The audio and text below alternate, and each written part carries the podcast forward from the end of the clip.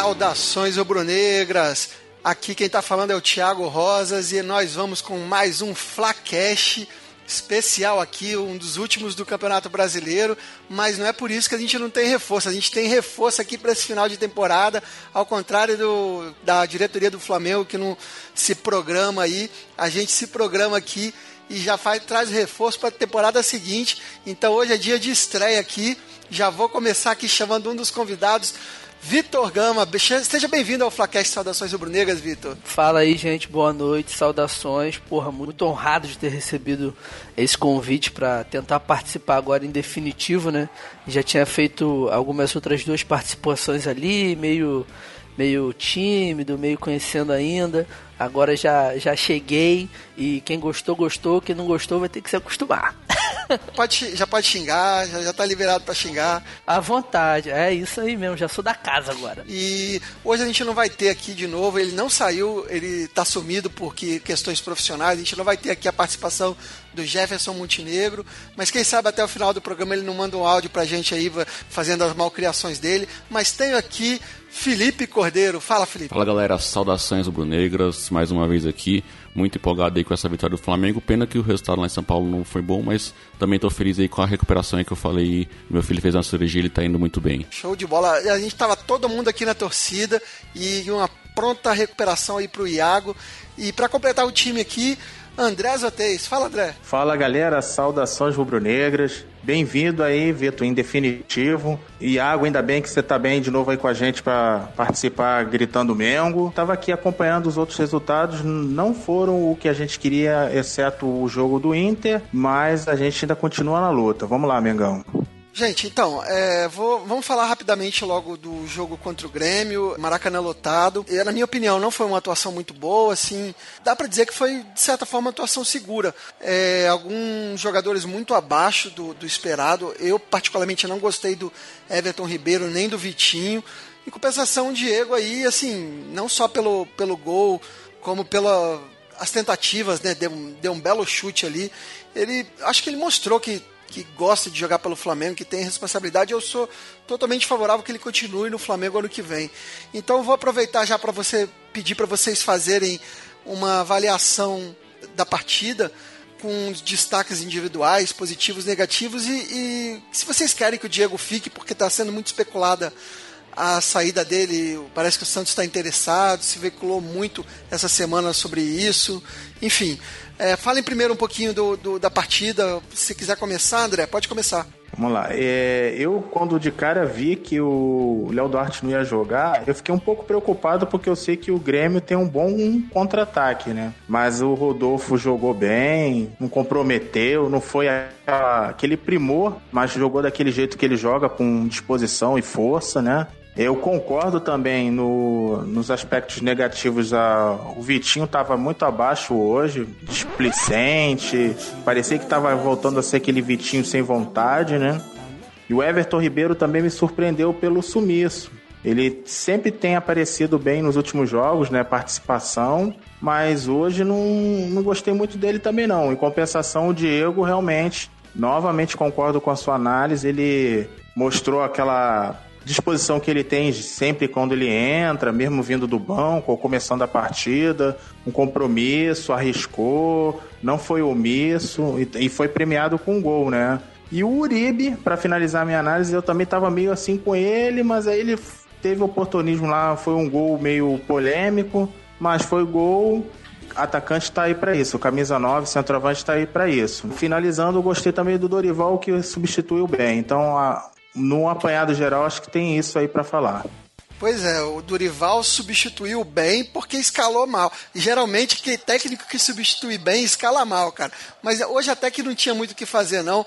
Mas ó, a gente tem que dar o braço a torcer aqui, porque quando todo mundo tava malhando aqui, tava detonando o César, o, o Vitor veio defender o César, dizendo que ele fez uma boa atuação. E aí, Vitor, é, o é o nosso goleiro pro ano que vem? Aproveita já dá um panorama aí seu do jogo também.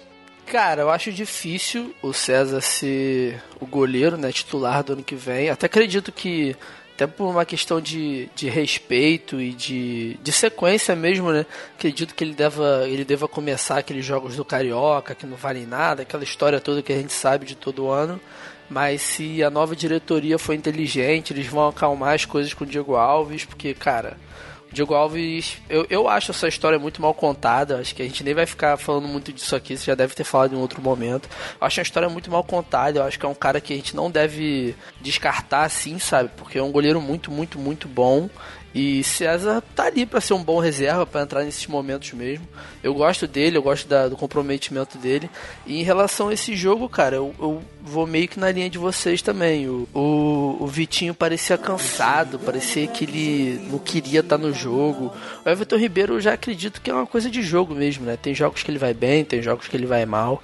Isso não, não boto muita culpa nele, não. E, e, em relação ao Diego, cara, essa, essa, toda essa situação aí da, da possível ida, saída do Diego do Flamengo, eu nunca acreditei muito nisso, porque eu sempre vi o Diego muito comprometido com o clube, muito afim de estar no Flamengo, e eu, particularmente, assim, eu sempre gostei muito do Diego Ribas em todos os times que ele jogou, então quando ele veio pro Flamengo, cara, assim, quem, quem me acompanha mais de perto sabe que eu fiquei muito, muito animado, muito empolgado, porque realmente ele é um, um, tipo de jogador que o Flamengo precisa, né, cara? É um cara que não se esconde, é um cara que bota a cara tapa. Acho que, que hoje ele demonstrou isso, que é um pouquinho da pegada que ele tava, né, quando ele chegou em 2015. De resto foi isso. O primeiro tempo foi horroroso, muito, muito, muito ruim. O time tava cansado, sei lá, não gostei, achei sonolento. Mas no segundo tempo o Dorival corrigiu a, a má escalação dele. E para finalizar, muito boa partida do Rodolfo, né? Ele, foi o que vocês falaram também. Ele sempre entra muito com, com, muito ímpeto, né? Ele nunca compromete muito porque ele tem muita vontade. Então, assim, fica é mais fácil falar dos negativos que foram Everton Ribeiro e Vitinho do que dos positivos que eu acho que como um todo foi muito bom pro Flamengo hoje. É sempre é mais fácil falar mal, né? Mas emenda de bicuda assim na cabeça que nem o gol do Uribe, o Felipe.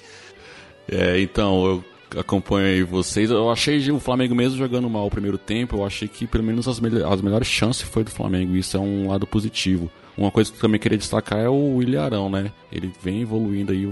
A gente vê vontade nele, assim como vocês falaram aí do Diego. Isso vem ajudando o Flamengo a crescer nos momentos aí decisivos também, né? Defensivamente também o Flamengo foi muito bom aí praticamente não deixou o Grêmio criar chance, teve uma chance ou outra no primeiro tempo e no segundo tempo só aquela defesa lá que o César lá salvou a gente, que seria um empate ali que ia acabar de vez com nossas esperanças. E os nossos atacantes aí mostrando aí nos últimos jogos aí que sabe fazer gol. O Uribe quando precisou aí nos últimos jogos fez gol, o Dourado também fez gol. O Berril aí quando entrou aí ajudou bastante o Flamengo aí, agora com uma assistência aí nos últimos jogos incendiando o jogo. Infelizmente teve alguns jogos atrás aí que nossos atacantes não estavam fazendo e isso prejudicou aí com que a gente não conseguisse os pontos que a gente precisa agora para disputar melhor essa reta final de campeonato. Duas notícias rápidas aqui. Primeiro que o Henrique Dourado parece que sofreu uma infecção grave aí na pele, né? A gente ficou zoando ele jogo passado que parecia que ele estava com cachumba, não é que o cara foi parado no hospital. E aí, pronta, pronta recuperação aí também pro Henrique Dourado. Força Henrique Dourado. É, e, e, o Muralha, né, que tá voltando, parece que já chegou ao Rio de Janeiro. Puta que pariu. A observação que eu ia falar tem a ver com o goleiro. Vocês não viram aí? Tem um lance do Vanderlei aí. Não sei se vocês viram de um Nossa. certo interesse. Não, pelo amor de Deus, faz isso comigo não, Bi. Não gosta do Vanderlei não, Vitor? Cara, a parada do Vanderlei que, que eu vi assim, é, eu acho ele o nível do César, por exemplo. Eu não acho ele esse goleiro todo, não. para substituir o Diego Alves, é um cara já um pouco mais velho. Ele nem, nem é tão experiente assim. Sei lá, eu não gosto de, desse nome, não. Eu acho que tem nomes melhores no mercado. Eu vou na linha do Vitor, viu? Eu acho que depois dessas eleições aí, as coisas vão dar uma acalmada e o Diego Alves vai entrar aí no, como goleiro esse processo eleitoral do Flamengo é muito nocivo sempre, né, cara? Os caras, os dois chapas principais ficam se atacando, aí sai um monte de notícia falsa. É insuportável, mas eu também acho que é um pouco de balela essa história do Vanderlei. Ela é na fogueira, assim, e não, não. Óbvio que se ele vier de fato, vou achar ele o melhor goleiro do mundo, né? É o nosso trabalho como torcedor. Mas em relação ao Diego Alves e César, eu acho que, que tá bom, a gente tá bem servido. É, até porque o Dorival não vai continuar, né? Foi veiculada essa semana uma notícia que o Bandeira de Melo declarou que o técnico para o ano que vem era o Dorival, mas o próprio Lomba desmentiu. Então, independente da chapa que ganhe, o Dorival não continua. E aí é o caminho aberto para o Diego Alves ficar, né? Já que o problema foi com o Dorival, parece que com o grupo ele ele não tá mal, então fica difícil de entender realmente, mas vamos, vamos falar do resto do campeonato, gente. A gente tem um jogo chave, por incrível que pareça, o jogo do São Paulo com o Vasco amanhã é um jogo chave, porque se o Vasco ganha amanhã, é, eu duvido que o Vasco vá se empenhar e ele, ele vai ficar perto de se, de se livrar do rebaixamento. E eu duvido que o Vasco vá engrossar pro Palmeiras, cara. Agora, o Vasco com a corda no pescoço, tudo pode acontecer, né? Não? É algum prognóstico de vocês? Por onde que a gente tem que torcer? É, o, o lado bom é que o São Paulo precisa muito, né, vencer o Vasco para poder garantir o G4. Então, vai dar bom pra gente, viu? Vamos fazer aquela vaquinha que eu falei no programa pro Vasco aí pagar a conta de água deles e tal, pagar um salário do, de uns jogadores aí para ver se eles se empenham mais. Mas o empate do Vasco com o Palmeiras, se a gente ganhar, deixa a gente vivo. O ruim é o adversário do Palmeiras na última rodada. Vitória e perdeu agora de 3 a 0 pro Cruzeiro.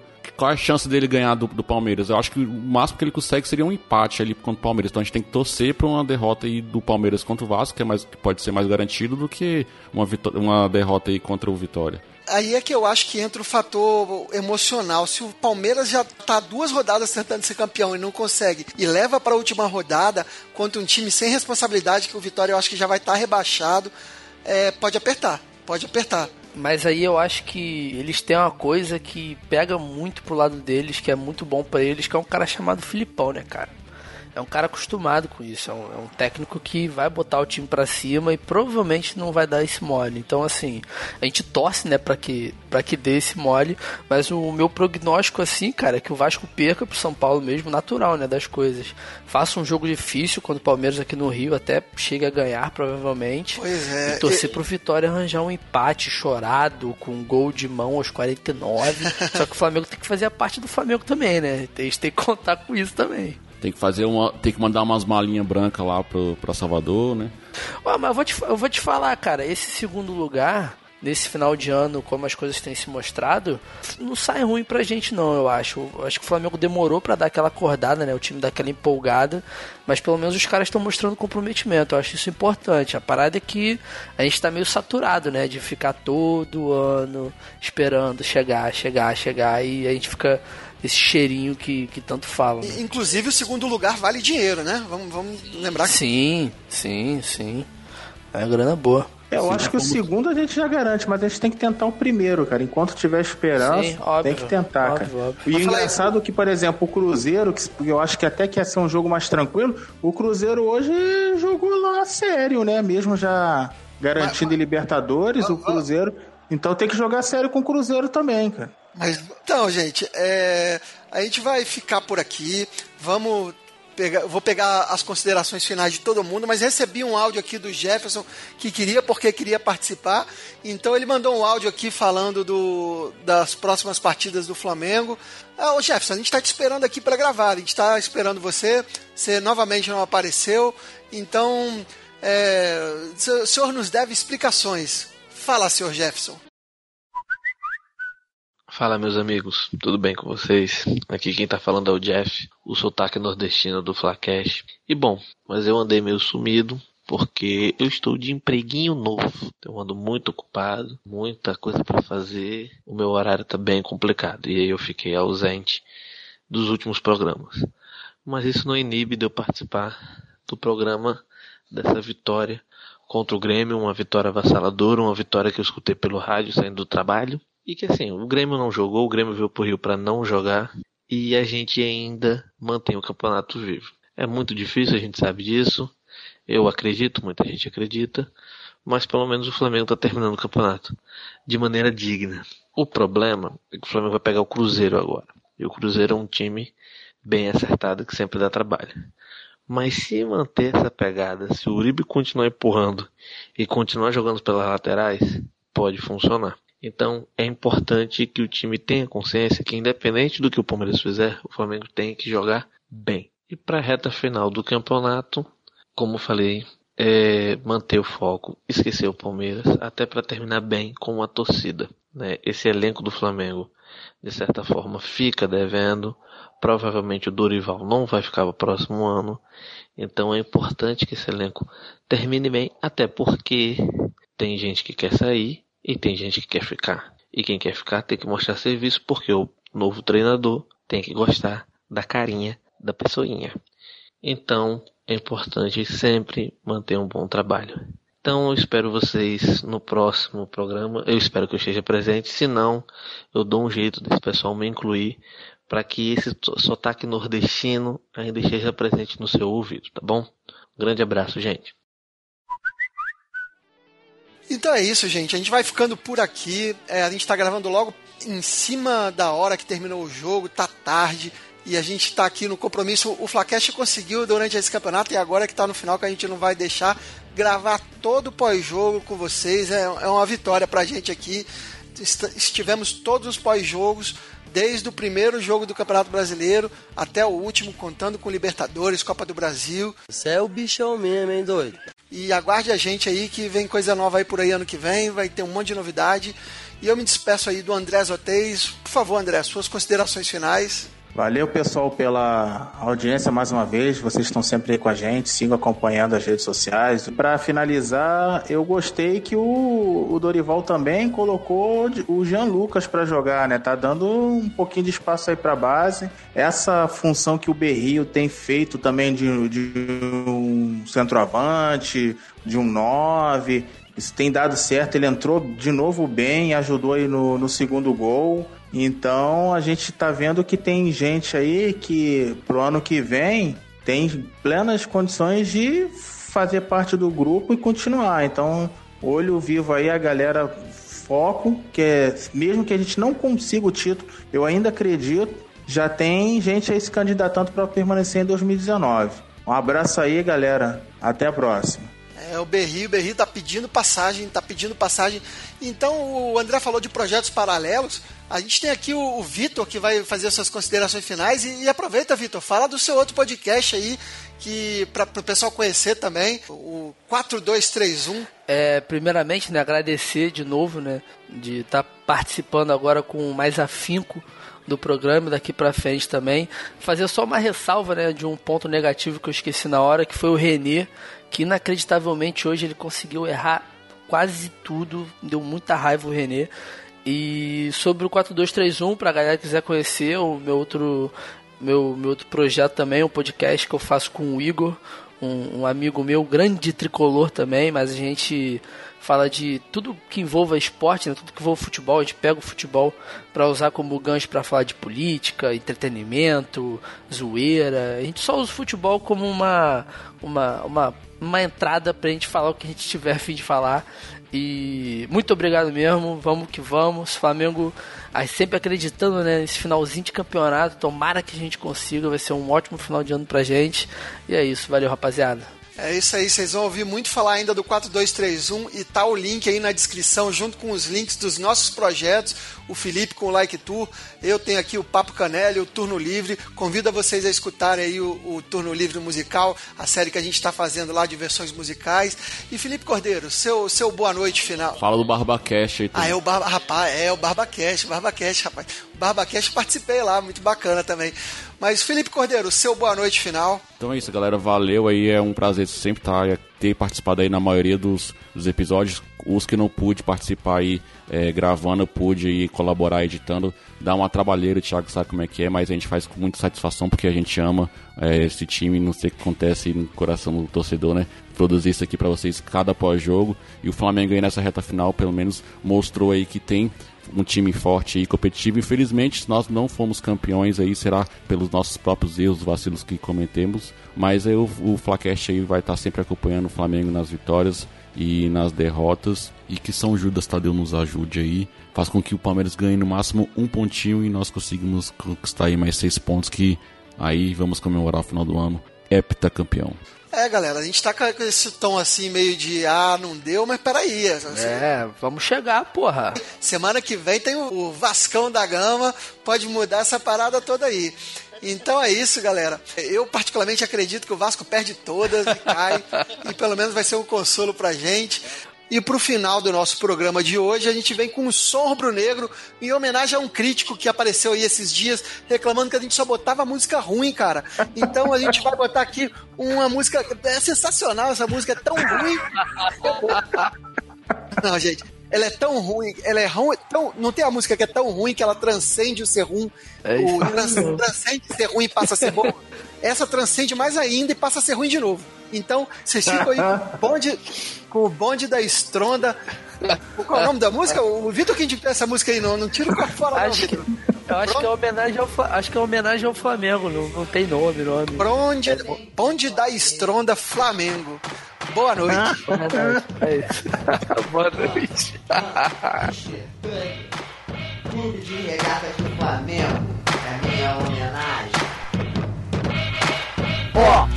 meu negão, como eu gosto de você, é a torcida mais bonita, eu tô pagando pra te ver. O Maraca é minha casa, eu falo isso porque eu posso. Em frente ao Belini, tu sabe que é tudo nosso. Ó, meu negão, como eu gosto de você, é a torcida mais bonita, eu tô pagando pra te ver. O Maraca é minha casa, eu falo isso porque eu posso. Em frente ao Belini, tu sabe que é tudo nosso. Flamengo é tradição, time de competição. Rubro-negro é só irmão, eu vou gritar, é campeão. Vocês adoram invejar, mano, puta que pariu. O maior movimento de torcidas do Brasil. No jornal.